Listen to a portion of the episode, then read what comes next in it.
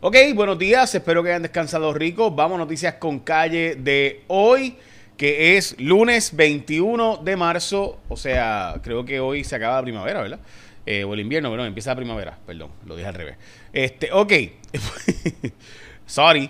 Eh, vamos a noticias con calle de hoy, como les mencionaba, pero antes que todo, hoy es el día de muchas cosas, entre ellas el Día Internacional de los Bosques el día de ser cortés con la gente, el día mundial de la poesía, el día de la armonía, el día de los tacos crunchy, no el taco suave, el día de la fragancia, el día de los padres solteros eh, o madres solteras, también es el día de las grasas saludables, junto con el día del pan francés. Muy bien, me gusta que mezclen esas dos cosas, tremendo.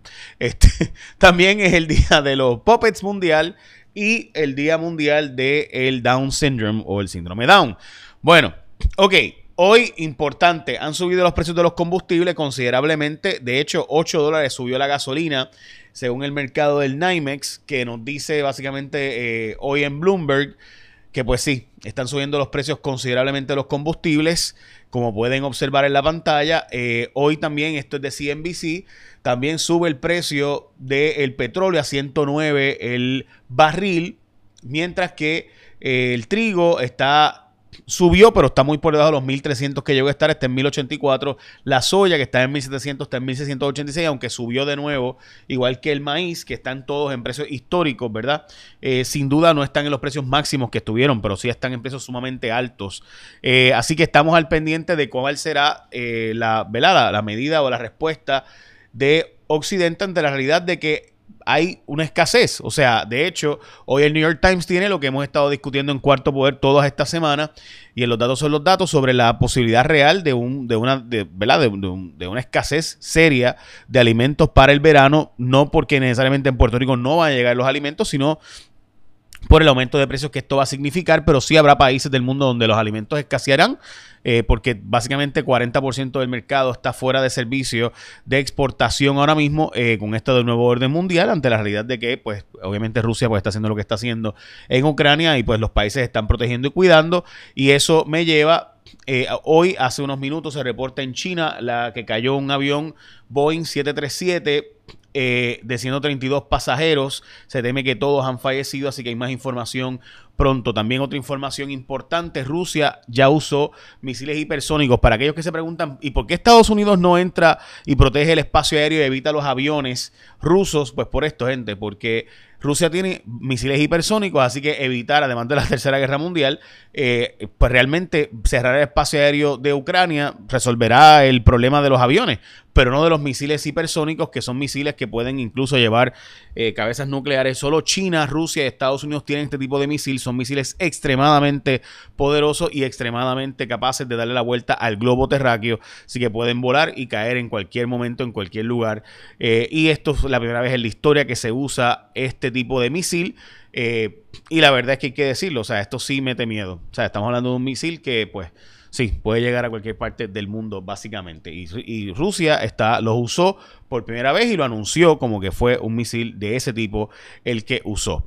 Bueno, Daddy Yankee anunció su retiro con una nueva gira, eh, así que Legend Daddy va a salir el 24 de marzo. En Puerto Rico hay un fraude, hay una epidemia de fraude, gente. O sea, la cantidad de fraude, y esto se sabe que va a aumentar porque los hackers están activos. Recuerde que hackers Rusia y Corea del Norte están sueltos como gavetes ahora mismo buscando hacer billetes eh, ante la realidad de que no pueden hacer dinero internamente, tienen que buscar el mercado eh, externo y cobrar a través de bitcoins y demás tipos de ¿verdad? bienes fungibles. Así que están buscando la forma de hacer fraudes y hay desde ATH móvil, internet, todo tipo de fraude. Así que usted no clique nada que no le sea verdad familiar, no, no llame, o sea, no dé su información a nadie. Los fraudes están eh, enormes y aumentando. ¿Ok? Se los digo para que estemos conscientes de que esto está ocurriendo, esto no es un asunto de gusto, de deseo, así son, o sea, esto está pasando en este momento. De hecho, falleció el padre de la estadía para Puerto Rico, bueno, no el padre de la estadía, ¿verdad? Pero ciertamente el congresista más aliado de la estadía para Puerto Rico, eh, Don Young, falleció. Eh, Don Young era muy poderoso, pero cuando se alió con Jack Abramoff, allá, ¿verdad? Este sujeto que era un famoso cabildero ex congresista, pues tuvo problemas y pues desde entonces no era tan poderoso, pero era un congresista muy reconocido. Eh, fue el congresista que más tiempo ha estado del Partido Republicano en la historia, hasta los 88 años. Este sujeto estaba vivo cuando Alaska no era Estado, imagínese usted. Bueno, Y hoy llegó el día de usted irse a Martins Barbecue. El mejor y más sabroso pollo asado a la varita. El pollo de Martins es de Puerto Rico. Lo hacen fresco todos los días. Tienen opciones saludables para ti, para que hagas dieta y a la misma vez pues, comas rico. Y ricas como un montón de complementos para escoger. Puedes escoger arroz, habichuela, verduras, mofongo, tostones, vegetales. Puedes llamar, recoger o pedir delivery por Uber Eats, por DoorDash, por Uva. Así que ya sabes, es Martins Barbecue. Qué rico, ¿verdad? Este, bueno, pues ya saben, hoy es un buen día para pedir para el trabajo, para que te llegue el trabajo y invitas a la oficina, puedan comer un poco de pollo. Tan rico, ¿verdad? Bueno, eh, hoy eh, se reporta que este fin de semana fue un fin de semana sumamente violento, 13 asesinatos durante el fin de semana y un montón de heridos de bala, por si acaso. El fraude en el taller de fotoperiodismo, se teme que los casos pues prescribieron los delitos, ahí hubo un fraude aparentemente de más de un millón, casi dos millones de dólares.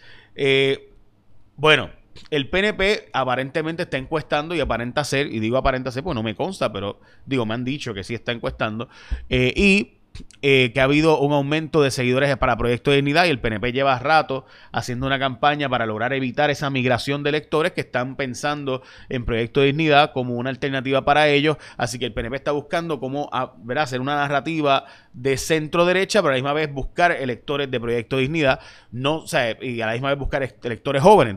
Dicen ellos, nosotros somos un partido de centro derecha, que es lo que dijo Carmelo Ríos, somos un partido de centro derecha, dice el PNP, pero están bienvenidos los de la izquierda. Bueno, pues, ok, este, un poco difícil esa, pero sí, o sea, los entiendo, es, la estrategia política que tienen que hacer eh, el PNP ante la realidad de una emigración o un aumento de Proyecto de Dignidad como eh, eh, posibilidad de crecimiento electoral en Puerto Rico.